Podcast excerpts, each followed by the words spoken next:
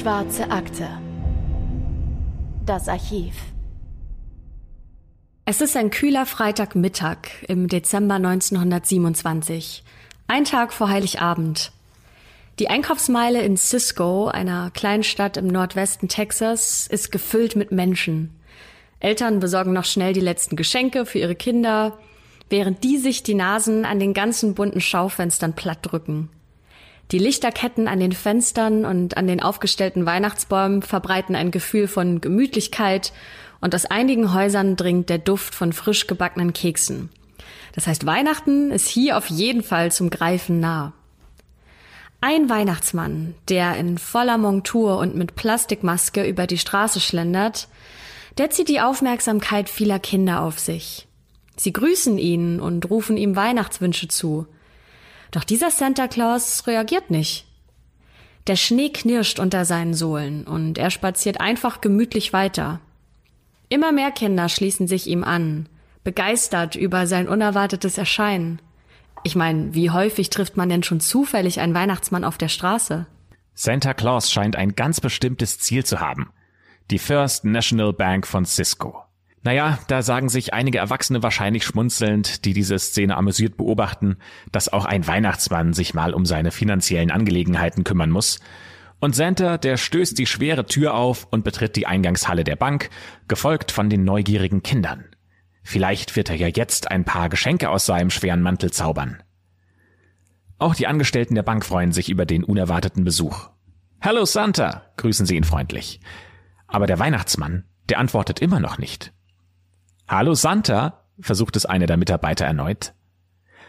Alle Aufmerksamkeit ist jetzt auf den Weihnachtsmann gerichtet. Niemand bemerkt die drei Männer, die kurz nach Santa die Bank betreten haben. Bis diese plötzlich Pistolen in den Händen halten und auch Santa seinen Revolver zieht. Und damit herzlich willkommen zu einer neuen Folge der Schwarzen Akte unter dem Motto Christmas Crime. Und wie immer auch an Weihnachten geht natürlich nichts bei der schwarzen Akte ohne Anne. Hallo und auch nichts ohne Christopher, der heute auch mit dabei ist. Und bevor wir in den heutigen Weihnachtsfall starten, möchte ich aber noch mal kurz auf den Spotify-Jahresrückblick eingehen, Christopher. Äh, ihr müsst dazu wissen, dass wir die Folge schon ja ein bisschen vorher aufgenommen haben, ein paar Wochen vorher. Ähm, aber gestern aus der heutigen Sicht äh, ja ging der große Spotify-Jahresrückblick wieder über die äh, sozialen Medien und Netzwerke. Und äh, ich möchte an dieser Stelle, oder wir, nicht nur ich, wir möchten an dieser Stelle auf jeden Fall ein riesengroßes Dankeschön aussprechen Ihr seid völlig verrückt. Wir haben so viele Nachrichten bekommen und so viele Verlinkungen ähm, ja von euch, die die schwarze Akte ganz viel gehört haben im letzten Jahr. Und ähm, bei super vielen waren wir sogar auf Platz eins der meistgehörtesten Podcasts. Und ich finde das völlig verrückt. Ich kann das gar nicht anders beschreiben. Ich habe mich mega gefreut und Christopher gerade auch schon vor der Aufnahme erzählt, dass ich gestern Nacht bis halb zwei noch im Bett Nachrichten beantwortet habe. Ich konnte gar nicht aufhören weil ich mich so darüber gefreut habe. Und ich kann das immer noch gar nicht so richtig greifen, dass ganz viele Leute unseren Podcast hören und auch gerne hören und doppelt und dreifach und so. Also wirklich vielen, vielen, vielen Dank. Und als Podcaster hat man selber auch noch mal Einblick in seine Zahlen bei Spotify for Podcasters. Unser Tool angezeigt, dass 3151 Fans, so heißt es bei Ihnen, ähm, ihren Geburtstag mit der schwarzen Akte verbracht haben. Also die Menschen haben eine Folge oder zumindest einen Teil ähm, der schwarzen Akte an ihrem Geburtstag gehört. Das fand ich irgendwie, ja, eine witzige Zahl. Also an alle, die heute Geburtstag haben, Happy Birthday. Alles Gute, herzlichen Glückwunsch. Ähm, genau, und noch ganz cool zu sehen fand ich, dass wir im Jahr 2021 43 Folgen rausgebracht haben ohne Pause, knallhart durchgezogen. Ähm, wobei man ja auch sagen muss, dass ich zwei Folgen, naja, ich möchte nicht sagen geschwänzt habe, aber ich äh, ja, war bei zwei Folgen im Sommer mal nicht mit dabei. Der Urlaub sei dir ja auch an sich Danke. gegönnt. Dafür hatten wir ja auch einen super Ersatz. Also vielen Dank nochmal, Johanna. Richtig, genau. Und ähm, in diesem Jahr haben wir 2072 Minuten schwarze Akte veröffentlicht. Das fand ich auf jeden Fall auch eine ziemlich krasse Zahl. Das sind 30 Stunden ungefähr, oder? Keine Ahnung. 40, ja, fast 40 ungefähr müssten es sein.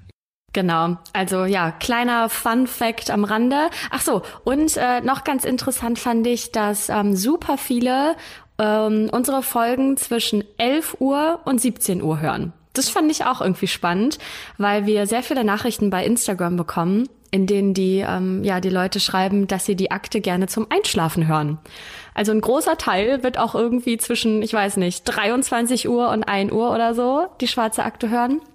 Ähm, ja, fand ich auf jeden Fall sehr interessant, mal ähm, solche Zahlen zu sehen.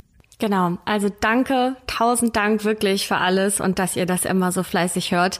Das, ähm, ja, das wissen wir, glaube ich, jeden Tag zu schätzen, Christopher, ähm, und ähm, sind da ganz, ganz froh drüber, weil wenn das niemand hören würde, dann ja, hätten wir wahrscheinlich irgendwann auf dem Weg schon aufgehört.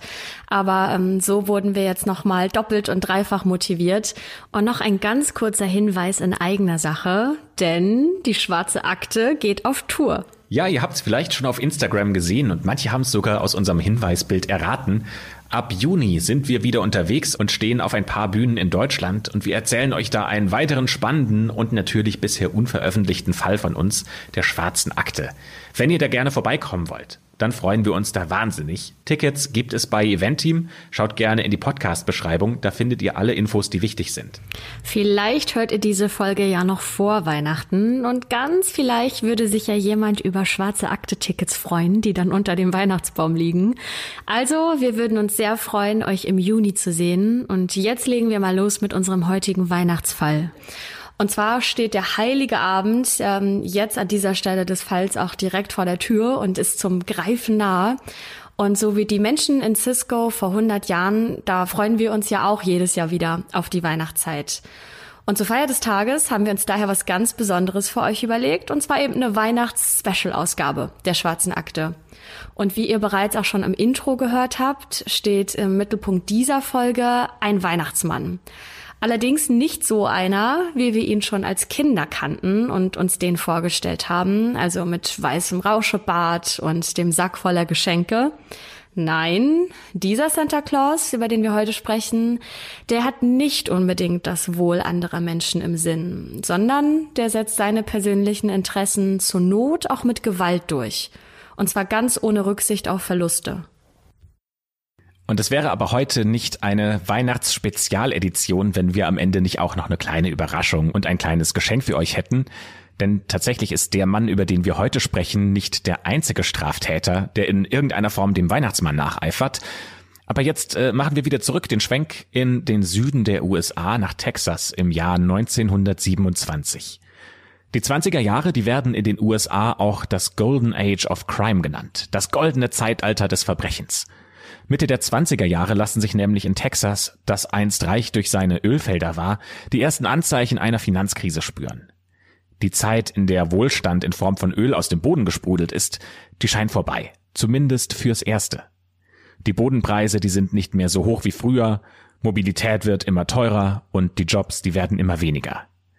Die für Texas so wichtige Ölindustrie rutscht langsam, aber sicher in die große Depression, Niemand ahnt, dass es in nur wenigen Jahren in New York zum Börsencrash kommen wird, der den Beginn der Weltwirtschaftskrise markieren wird. Die zunehmende Arbeitslosigkeit und auch die steigenden Preise bringen immer mehr Menschen in Armut. Manche verlieren alles und müssen ganz von vorne anfangen und sehen dann nur einen Ausweg. Jeden Tag werden in Texas drei bis vier Banken ausgeraubt, vor allem in ländlichen Gegenden, wo nur selten eine Polizeistreife vorbeikommt und dort ist die Kriminalitätsrate ziemlich hoch. Viel zu häufig, also zumindest aus der Sicht der Behörden und der Banker, kommen die Räuber dann auch mit ihrer Beute davon.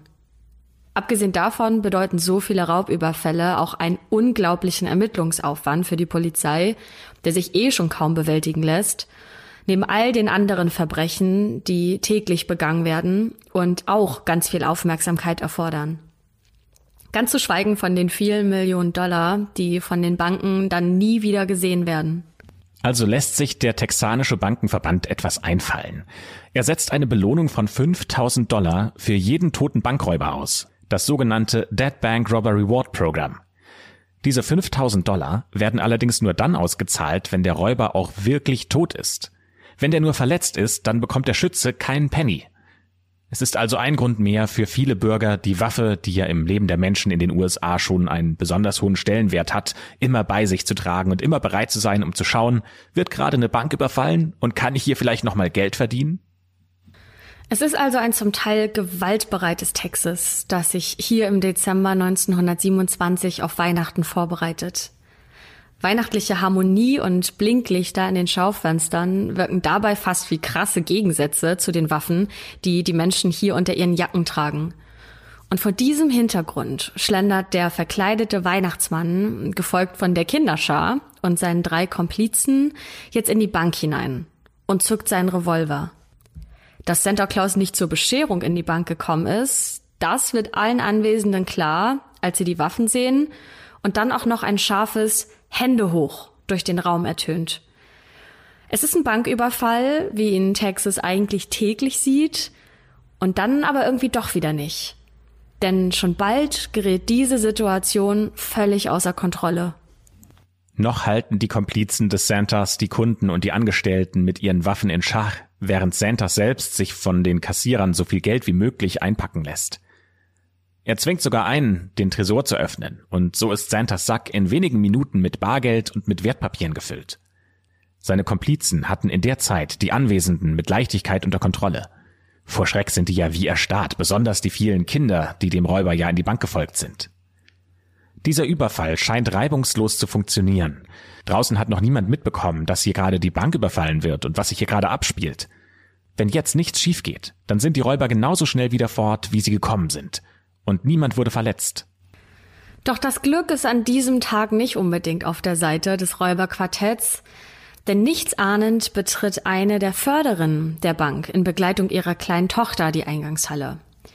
Diese Frau erkennt die Situation sofort und reagiert auch instinktiv, denn so schnell sie kann, schiebt sie ihre kleine Tochter zur Seitentür. Jemand schreit ihr zu, dass sie stehen bleiben soll, da sonst geschossen wird, doch diese Frau hat nur eins im Sinn, nämlich ihr Kind in Sicherheit zu bringen. Ihr kurzentschlossenes Handeln stellt sich dann auch als großes Glück heraus, denn Mutter und Tochter erreichen unverletzt das Freie. Auf der Straße ruft die Frau dann auch sofort nach Hilfe und spätestens jetzt wissen auch die Passanten draußen auf der Straße, die sich in der Nähe der Bank aufhalten, dass es einen Raubüberfall gibt. In kürzester Zeit versammelt sich auch eine Menschenmenge vor dem Gebäude und viele davon sind auch bewaffnet. Auch die Polizei ist alarmiert und rückt sofort an. Die Bank ist also belagert und es gibt keinen Ausweg mehr, der unbewacht ist. Das Bankgebäude ist auch nicht wirklich groß. Das könnt ihr euch am besten mal auf einem Foto anschauen, das wir euch in den Shownotes verlinkt haben. Da gibt es auch einen Grundriss und auf diesem Grundriss ist markiert, welchen Weg genau die Räuber genommen haben. Das Gebäude ist jetzt also umstellt von sämtlichen Seiten. Für das Räuberquartett ist jetzt klar, da draußen wartet eine schießweutige Meute nur darauf, dass die einen Fehler machen. Doch keinen Fehler zu machen, das ist gar nicht so leicht, denn die befinden sich ja mitten in einer belagerten Bank und die bekommen ja selbst jetzt auch Panik. Santa und seine Komplizen, die wollten nie, dass bei dieser Sache jemand zu Schaden kommt, schon gar keine Kinder. Es geht ihnen hier nur rein um die Kohle. Also wie koordinieren sie sich jetzt am besten? Wie kommen sie am besten da wieder raus? Als ein Mann von außen durch das Fenster in die Bank schaut, verliert einer von Santas Komplizen die Nerven und schießt durch das Glas nach draußen. Und sein Schuss, der wird erwidert. Voller Panik feuert er eine Reihe von Warnschüssen in die Decke ab. Alle müssen wissen, dass die Jungs da drin bewaffnet sind. Aber einschüchtern lässt sich die bewaffnete Meute da draußen nicht. Natürlich nicht. Sie hat, wie es sprichwörtlich so heißt, Blut geleckt. Ja, und so beginnt ein heftiger Schusswechsel zwischen den Bürgern der Stadt und der Polizei auf der einen und den Räubern in der Bank auf der anderen Seite. Die Geiseln, die sich noch immer in der Bank befinden, die legen sich flach auf den Boden und versuchen so dem Kugelhagel zu entkommen. Und so makaber das auch klingt, jeder, der sich in diesem Moment bewaffnet vor der Bank befindet, hat ja jetzt die Möglichkeit, 5000 Dollar zu, in Anführungsstrichen, verdienen. Und entsprechend groß ist auch die Bereitschaft, loszufeuern. Später finden sich im Mauerwerk der Bank mehr als 200 Kugeln. Santa Claus und seinen Komplizen wird auch klar, die Kinder, die Kunden und Mitarbeitenden hier, die das Schicksal gerade heute in diese Bank geführt hat, sind ihre einzige Möglichkeit, lebend aus dieser Situation herauszukommen. Sie müssen sich also ein lebendes Schutzschild bauen. Das ist ja auch der Polizei klar. Die können diese Belagerung nicht einfach aussitzen. Irgendwann müssen die da rauskommen. Also stellen sich die Beamten möglichst strategisch auf. An allen Ausgängen, aber auch in der Nähe eines Autos, das höchstwahrscheinlich das Fluchtfahrzeug des Quartetts ist. Weder für den Polizeichef noch für seinen Stellvertreter ist das der erste Banküberfall, bei dem sie zum Einsatz kommen. Die sind eisern dazu entschlossen, diesen Möchtegern Santa und seine Helferlein festzunehmen. Und zwar möglichst ohne, dass es Tote oder Verletzte gibt. Aber die Männer, und es sind hauptsächlich Männer, die vor der Bank mit ihren Waffen stehen, die sind kaum zu kontrollieren. Das sind ja keine trainierten Einsatzkräfte, die auf ein Kommando hören würden. Die warten nur darauf, dass irgendeiner von den Männern da drin einen Fehler macht, damit sie losballern können und die 5000 Dollar für dieses tote Bankräuberprogramm einsacken können. Und dann passiert das, worauf alle gewartet haben. Es geht die Tür auf. Und die Banditen, die treiben Kinder und Erwachsene wie ein Schutzschild vor sich her. Einige Kinder weinen, in allen Gesichtern ist Angst und Schrecken zu sehen. Wenn jetzt nichts passiert, dann ist das ein richtiges Wunder. Wie die Polizei vermutet hat, bewegt sich die Gruppe langsam Richtung des Autos, das sie vorher schon als Fluchtfahrzeug identifiziert hatten. Doch Santa und seine Komplizen, die scheinen ziemlich überfordert damit, so viele Menschen kontrollieren zu müssen. Denn immer mehr schaffen es, der Geiselnahme zu entfliehen. Die Schießerei hält immer noch an und langsam folgen Polizei und Bürger den Räubern zu ihrem Auto. Dabei werden sechs Menschen verletzt, aber auch Santa Claus und einer seiner Komplizen werden getroffen. Die Schüsse treffen zudem den Polizeichef und auch seinen Stellvertreter, und zwar beide so schlimm, dass sie tödlich enden werden. Der Polizeichef stirbt bereits wenige Stunden später, sein Stellvertreter circa drei Wochen darauf im Krankenhaus. Es ist allerdings zu diesem Zeitpunkt nicht klar, ob die Kugeln dabei von den Räubern oder von dem wütenden Mob stammen. Die Räuber sehen ihr Schutzschild schwinden und greifen zu einer ziemlich drastischen Maßnahme. Sie schnappen sich zwei kleine Mädchen aus der Gruppe, das eine ist zehn Jahre alt und das andere zwölf, und nehmen nur noch diese beiden als Geiseln. Ihre Wunden machen Santa und den Komplizen zu schaffen. Aber welche Wahl haben sie denn jetzt? Die müssen sich durch diesen Schmerz durchkämpfen und zum Fluchtauto kommen. Mit dem Fluchtauto wollen sie abhauen und endlich sicher sein, das ist ihre Hoffnung. Mit größter Mühe schaffen sie das sogar, um dort allerdings zu ihrem Entsetzen festzustellen, dass der Tank fast leer ist und zudem einer der Reifen zerschossen wurde. Das Benzin, das ist ganz klar, das wird nicht mehr weit reichen, aber die können jetzt nicht mehr stehen bleiben.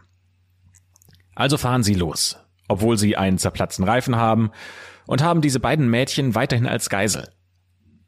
Hinter ihnen ist der Mob, die rennen ihnen hinterher. Erstmal schaffen sie es bis zum Stadtrand. Dort stoppen sie dann ein vorbeikommendes Fahrzeug und zwingen den Fahrer, einen 14-jährigen Jungen, ihnen das Auto zu überlassen. Und ja, ihr habt richtig gehört, im Auto sitzt ein 14-Jähriger. Denn in Ausnahmefällen kann man in den USA auch schon Führerscheine ab 14 Jahren beantragen. Aber vielleicht ist der Junge auch ohne Führerschein gefahren. Das kann man nicht so genau den Quellen entnehmen. Das wissen wir leider nicht. Auf jeden Fall versuchen die Banditen mit dem Auto des Jungen zu fliehen. Aber der nimmt geistesgegenwärtig den Zündschlüssel mit und das bemerken Santa Claus und seine Komplizen erst später, nachdem sie sich im Kugelhagel der Menge, die ihnen zum Teil mit dem Auto gefolgt ist, zu diesem neuen Auto gekämpft haben. Dabei wird dann auch ein weiterer der Komplizen schwer verletzt. Das Glück scheint an diesem Tag also wirklich nicht auf der Seite der Bankräuber zu sein, denn jetzt sitzen sie mit der Beute und zwei Mädchen als Geiseln in einem Auto, das überhaupt nicht fährt, weil sie keinen Schlüssel haben. Wäre es nicht wegen einer der Mädchen, dann wären sie vermutlich zu diesem Zeitpunkt bereits tot, denn sonst würden sich die anderen nicht mit ihren Schüssen zurückhalten. Von Santas drei Komplizen ist nur noch einer irgendwie funktionsfähig, der zweite wurde gerade angeschossen und der dritte ist durch eine Schusswunde sogar ohnmächtig geworden. Aber es hilft ja alles nichts. In diesem Auto können sie nicht sitzen bleiben. Also kämpfen sie sich zurück in ihren ursprünglichen Fluchtwagen in der Hoffnung, mit dem letzten Rest Benzin wenigstens noch ein paar hundert Meter weit zu kommen. Den Ohnmächtigen, den lassen sie zurück. Sie müssen ja gleichzeitig auch die Geiseln in Schach halten und ihre Pistolen bereithalten, falls der Mob sie einholt. Da können sie sich jetzt nicht noch um einen Verletzten kümmern. Allerdings fällt ihnen erst in ihrem Wagen auf, dass sie nicht nur ihren ohnmächtigen Komplizen im anderen Auto haben liegen lassen, sondern auch die Beute. Mit dem letzten Rest Benzin fahren dann die drei Räuber ein paar Kilometer aus der Stadt raus, immer noch verfolgt von den Stadtbewohnern. Sie steuern den Wagen in ein dichtes Gestrüpp, wo sie das Fahrzeug samt der Geiseln und dem Santa-Kostüm zurücklassen.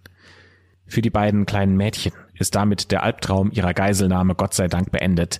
Sie werden aus dem Auto befreit und es kümmert sich sofort jemand um sie. Doch damit ist die Verfolgungsjagd noch immer nicht vorbei. Denn die drei verletzten Räuber sind nun zu Fuß auf der Flucht vor den Behörden und der wütenden, bewaffneten Meute.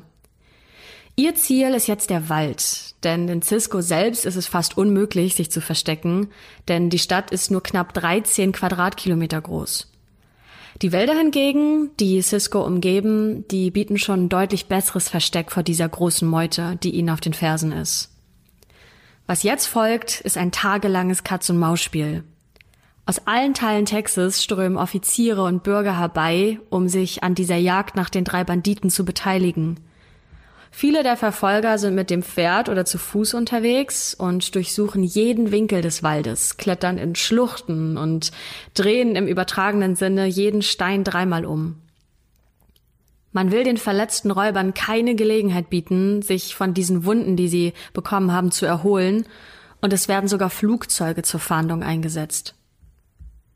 Diesem Trio gelingt es allerdings, ein weiteres Auto zu stehlen, was ihnen etwas Abstand von diesen Suchtrupps verschafft. Allerdings fahren sie es in einer Nachbarstadt, die 15 Autominuten von Cisco entfernt ist, zu Schrott, sodass sie jetzt wieder ohne Fluchtfahrzeug dastehen.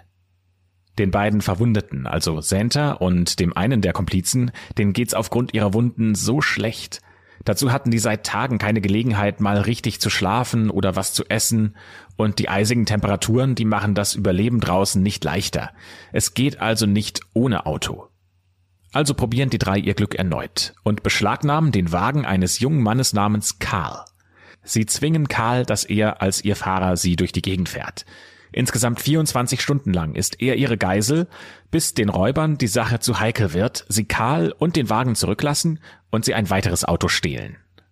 Mit Karl hat die Polizei nun also einen Zeugen, der weiß, wo in etwa das Trio sich aufhält. Und zwar in der Nähe von South Bend, einer kleinen Stadt, die sich ungefähr eine Dreiviertelstunde Fahrt nördlich von Cisco befindet. Damit liegt der Ort aber in einer ganz anderen Richtung als die, die die Räuber ursprünglich gestartet hatten. Der örtliche Sheriff geht davon aus, dass die Räuber versuchen werden, den Fluss zu überqueren, um dann weiter in Richtung Norden zu fahren. Er plant einen Hinterhalt. Und das mit Erfolg, also zumindest mit halbem Erfolg, denn Santa und seine Kumpanen schaffen es trotz ihren Verletzungen, die Flucht anzutreten. Es kommt also zu einer weiteren Verfolgungsjagd über ein Feld, das zu einem Waldstück führt. Ein Texas Ranger ist auch bei der Verfolgung dabei. Er weiß, wie man mit einer Waffe umgeht, und er streckt den Mann, der sich zuvor als Santa Claus verkleidet hat, mit einem gezielten Schuss nieder. Dieser Schuss tötet ihn allerdings nicht, sondern er verletzt ihn so schwer, dass er nicht weiterrennen kann. So schnell er kann, lädt der Ranger seine Waffe nach und zielt auf den zweiten Räuber. Jeden Moment kann sich einer von ihnen umdrehen und zurückfeuern, und beim Rennen ist es auch gar nicht mal so leicht, gut zu schießen. Aber er trifft auch den zweiten Räuber, der stürzt ebenfalls zu Boden, aber er steht wieder auf und rennt weiter. Der Ranger kümmert sich jetzt erstmal um den dritten Mann, und wieder trifft er. Aber auch dieser Mann schafft es, sich wieder hochzurappeln und weiter in Richtung Wald zu humpeln. Sie erreichen die Bäume, bevor der Ranger noch einen vierten Schuss abfeuern kann. Nur können sie sich auch im Wald keine Ruhe erlauben, denn ihre Verfolger geben immer noch nicht auf. Zwischen den Bäumen hat man bald ihre Spur aufgenommen und alles deutet darauf hin, dass die Flüchtigen nicht mehr lange durchhalten werden. Ihre Fußspuren liegen nämlich dicht beieinander und das bedeutet, dass sie von der langen Jagd und dem Blutverlust geschwächt sind. Sobald sie zu einer Anhöhe kommen, zeigen die Abdrücke, dass die Räuber die Steigung hochgekrochen sind. Es ist der 30. Dezember, also ein Tag vor Silvester und schon eine Woche nach dem Banküberfall.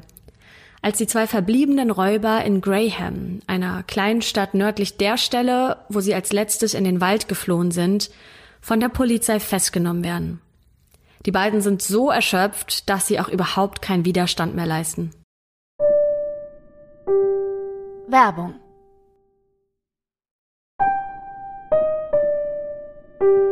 Werbung Ende. Doch wer sind diese Männer überhaupt, die an diesem Dezembertag die Bank in Cisco überfallen haben?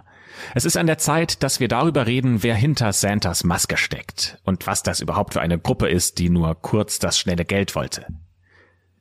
Der Mann im Weihnachtsmannkostüm heißt Marshall. Er ist bekannt in Cisco. Er hat mal hier gelebt und mit diesem Kostüm wollte er einfach seine Identität geheim halten. Marshall war bereits vorher schon bei einem anderen Banküberfall erwischt worden, den er mit seinem Bruder in einem anderen kleinen Ort in Texas verübt hatte. Deswegen saßen er und sein Bruder für ein Jahr in Haft, bis sie von der Gouverneurin begnadigt wurden. Ursprünglich wollten Marshall und sein Bruder auch die Bank in Cisco gemeinsam ausrauben, aber bis es soweit war, war der Bruder schon wieder in Haft und konnte nicht mitmachen. Das heißt, Marshall, der musste sich erstmal einen anderen Komplizen suchen. Seine Wahl fiel dabei auf zwei Ecksträflinge, auf Robert und auf Henry. Dazu hatte Marshall extra noch jemanden rekrutiert, der sich mit dem Knacken von Safes gut auskennt. Allerdings bekam dieser Safe-Knacker kurz vorher noch eine schwere Grippe und musste deswegen am großen Tag im Bett bleiben. Irgendwie ja auch sein Glück, muss man im Nachhinein sagen, also holten sie Louis ins Boot, einen Verwandten von Henry, der sich gerade in finanziellen Schwierigkeiten befand und sich von der Aussicht auf schnelles Geld zu diesem Überfall dann verlocken ließ. Es war das erste Mal, dass Louis ein solches Verbrechen beging und auch das letzte. Denn Louis ist der, der so schwer verwundet wird, dass er in Ohnmacht fällt und von seinen Komplizen zusammen mit der Beute in dem Auto des 14-jährigen Jungen liegen gelassen wird. Louis stirbt noch am selben Tag im Krankenhaus an seinen schweren Wunden. Marshall, also unser Santa Claus dieses Falls, er ist derjenige, der während der Flucht auf dem Feld stürzt, während es Robert und Henry bis in den Wald schaffen. Henry wird später als derjenige identifiziert, der den Polizeichef und seinen Kollegen ermordet hat. Alle drei noch lebenden Bankräuber werden vor Gericht gestellt und verurteilt. Robert bekennt sich des bewaffneten Raubüberfalls schuldig und tritt selbst in den Zeugenstand, wo er um Gnade bettelt. Er betont, wie sehr er das Ganze bereut. Er wird zu 99 Jahren Haft verurteilt. Er versucht in dieser Zeit dreimal aus dem Gefängnis auszubrechen, aber er wird jedes Mal wieder gefasst.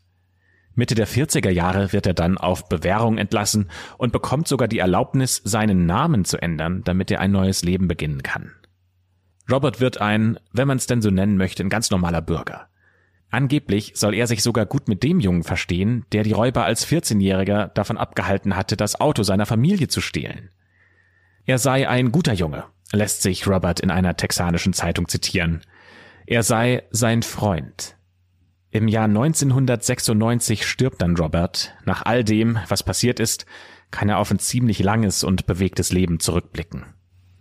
Ganz anders sieht allerdings das Schicksal von Henry aus. Da er als derjenige identifiziert worden ist, der die beiden Polizisten erschossen hat, wird er zum Tode verurteilt.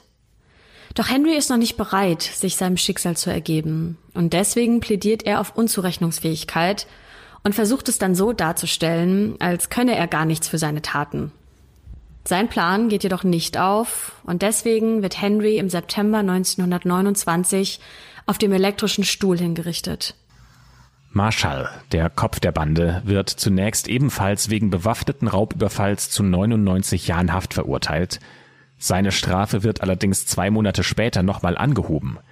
Es wird ihm nämlich zur Last gelegt, dass er ebenfalls an den Polizistenmorden beteiligt gewesen sein soll, obwohl niemand bezeugen kann, dass er in der Bank eine Waffe abgefeuert hat. Und so wird auch Marshall zur Hinrichtung verurteilt. Marshall legt noch Berufung ein, doch als diese scheitert, plädiert er, wie auch Henry, auf Unzurechnungsfähigkeit. Und dazu zieht er wirklich alle Register. An dem Tag, an dem Henry auf dem elektrischen Stuhl hingerichtet wird, da scheint Marshall regelrecht durchzudrehen. Er verhält sich so, als sei er blind, paralysiert und dement. Das heißt, er verhält sich so, als sei er unzurechnungsfähig. Marshall schafft es sogar, die Gefängniswärter davon zu überzeugen, dass er absolut hilflos ist. Das heißt, sie müssen ihn füttern, baden und auch auf der Toilette helfen. Und Marshalls Mutter beantragt offiziell eine Anhörung zur Unzurechnungsfähigkeit, was die Menschen der Stadt ziemlich wütend macht, denn sie wollen, dass Marshall hingerichtet wird. Die Masche mit der Unzurechnungsfähigkeit kaufen sie ihm überhaupt nicht ab und deswegen reagieren sie auch so emotional. Am 18. November unternimmt Marshall dann einen Fluchtversuch, bei dem er einen seiner Gefängniswärter tödlich verletzt. Der Gefängniswärter kann die Flucht von Marshall auch nur dank der Hilfe seiner Tochter verhindern, die ihm mit einer Pistole zur Hilfe eilt. Geschockt und wütend über den Tod des Gefängniswärters beginnt sich am nächsten Morgen eine Menschenmenge vor dem Gefängnis zu versammeln, die bis zum Einbruch der Dunkelheit auf über tausend Personen anwächst. Die Menschen fordern sofortige Gerechtigkeit. Im Gefängnis weigert man sich jedoch, Marschall der Menge auszuliefern und weist immer wieder auf die Gesetze hin. Aber die Menschen sind nicht hier, um sich über Gesetze aufklären zu lassen, die sind hier, um zu handeln. Voller Zorn stürmen die ins Gefängnis, finden Marshall in seiner Zelle und zerren ihn hinaus. Sie fesseln seine Hände und Füße und schleppen ihn zu einem nahegelegenen Strommast. Die Bürger nehmen Marshalls Hinrichtung in ihre eigene Hand. Der erste Versuch, den Räuber an dem Strommast aufzuhängen, missglückt. Der Knoten hat sich gelöst und Marshall fällt zu Boden. Beim zweiten Versuch nehmen sie jedoch ein anderes Seil und dieses Mal hält der Knoten. Gegen kurz vor 22 Uhr abends wird Marshall für tot erklärt. Und damit geht ein Banküberfall zu Ende, bei dem sich vier Männer zwar schnelles Geld beschaffen wollten, aber eigentlich ja niemand sterben sollte. Insgesamt stahl dieses Trio 12.400 Dollar Bargeld und 150.000 Dollar in Form von nicht handelbaren Wertpapieren. Das klingt jetzt vielleicht nicht so viel, aber damals war das schon viel Geld. Heute hätte die Beute nämlich einen Wert von knapp 2,4 Millionen Dollar, also etwa 2,1 Millionen Euro. Insgesamt wurden hier also acht Menschen verwundet. Zwei davon, weil sich ihre Waffen versehentlich entladen haben, und sechs Menschen mussten sterben, darunter drei Bankräuber, zwei Polizisten und ein Gefängniswärter. Im Zusammenhang mit dem Lynchmord an Marshall wurde niemand vor Gericht gestellt. Mehrere tausend Menschen kamen jedoch, um sich Marshalls Leichnam noch anzusehen, bis seine Familie ihn beerdigt hat. Diese Geschichte wurde in Cisco zu einer Art Mythos und viele Menschen haben behauptet, bei diesem Raubüberfall mit dabei gewesen zu sein oder zumindest mit jemandem verwandt zu sein, der dabei war. Und so ging der Santa Claus Bankraub von 1927 als eines der spektakulärsten Verbrechen des 20. Jahrhunderts in die amerikanische Kriminalgeschichte ein, das in einer der größten Verfolgungsjagden endete, die Texas je erlebt hat. Die First National Bank, die gibt es immer noch in Cisco, auch wenn sie in ein anderes Gebäude gezogen ist.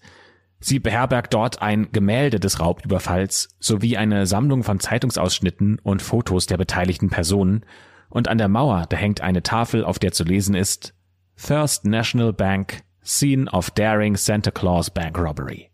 Und darunter eine Schilderung der Ereignisse. Ein Foto von diesem Schild, das findet ihr natürlich auch in den Show Notes, schaut da gerne mal rein. Bei den Kindern in Cisco war der Ruf des Weihnachtsmanns nach diesem Raubüberfall auf jeden Fall nachhaltig lidiert. Und ein Kind fragte den Santa-Darsteller beim Gottesdienst am Heiligen Abend zum Beispiel, Weihnachtsmann, warum hast du die Bank überfallen? Ja, und das war der erste Fall, den wir euch hier erzählen wollten, der Fall des Santa Claus Robbery. Aber wir haben ja schon versprochen, wir haben noch ein kleines Goodie, noch einen kleinen anderen Fall, den wir euch erzählen wollen. Der dauert nicht ganz so lang wie der erste, ist aber trotzdem auch sehr interessant. Denn Marshall ist nicht der einzige Weihnachtsmann, der etwas vom, ja sagen wir mal, rechten Weg abgekommen ist. Denn im Kostüm vom Weihnachtsmann, da sind in dieser Welt schon wirklich verrückte Sachen passiert. 2018 zum Beispiel findet in San Francisco die SantaCon statt. Das ist eine weltweit verbreitete Kneipentour, die in San Francisco ihren Ursprung hat und jährlich rund um den Globus stattfindet. Bei dieser SantaCon verkleiden sich die Menschen als Weihnachtsmänner oder als andere Weihnachtsfiguren, ziehen durch die Stadt und lassen es sich mit diversen alkoholischen Getränken gut gehen.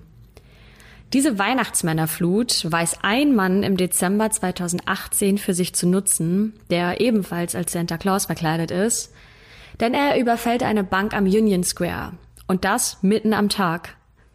Das geschieht allerdings weniger spektakulär als bei Marshall und seinen Komplizen, denn dieser Mann betritt die Bank, übergibt der Kassiererin einen Zettel, diese überreicht ihm dann einen Geldbetrag und dann verschwindet der falsche Santa Claus. Man weiß weder, was auf diesem Zettel stand, noch wohin der Mann danach verschwunden ist. Vermutlich ist der Mann einfach in der Masse mit den anderen Weihnachtsmännern untergetaucht. Der Räuber soll der Kassiererin auf jeden Fall mit einer Waffe gedroht haben. Allerdings ist diese auf den Videoaufnahmen gar nicht zu sehen. Was hier also genau vor sich ging, bleibt bis heute ein Rätsel. Bei einem anderen weihnachtlichen Banküberfall ist zumindest ein Teil des Weihnachtsmann echt, und zwar der weiße Rauschebart. Es ist der 23. Dezember 2019, es ist ein Montag, und ein älterer Herr namens David betritt gegen Nachmittag eine Bank in Colorado Springs. In seiner Hand hält er eine Waffe, mit der er von den Angestellten der Bank Geld einfordert. Der Plan geht auf, er erhält das Geld, ohne dass es zu Handgreiflichkeiten kommt, und er verlässt die Bank.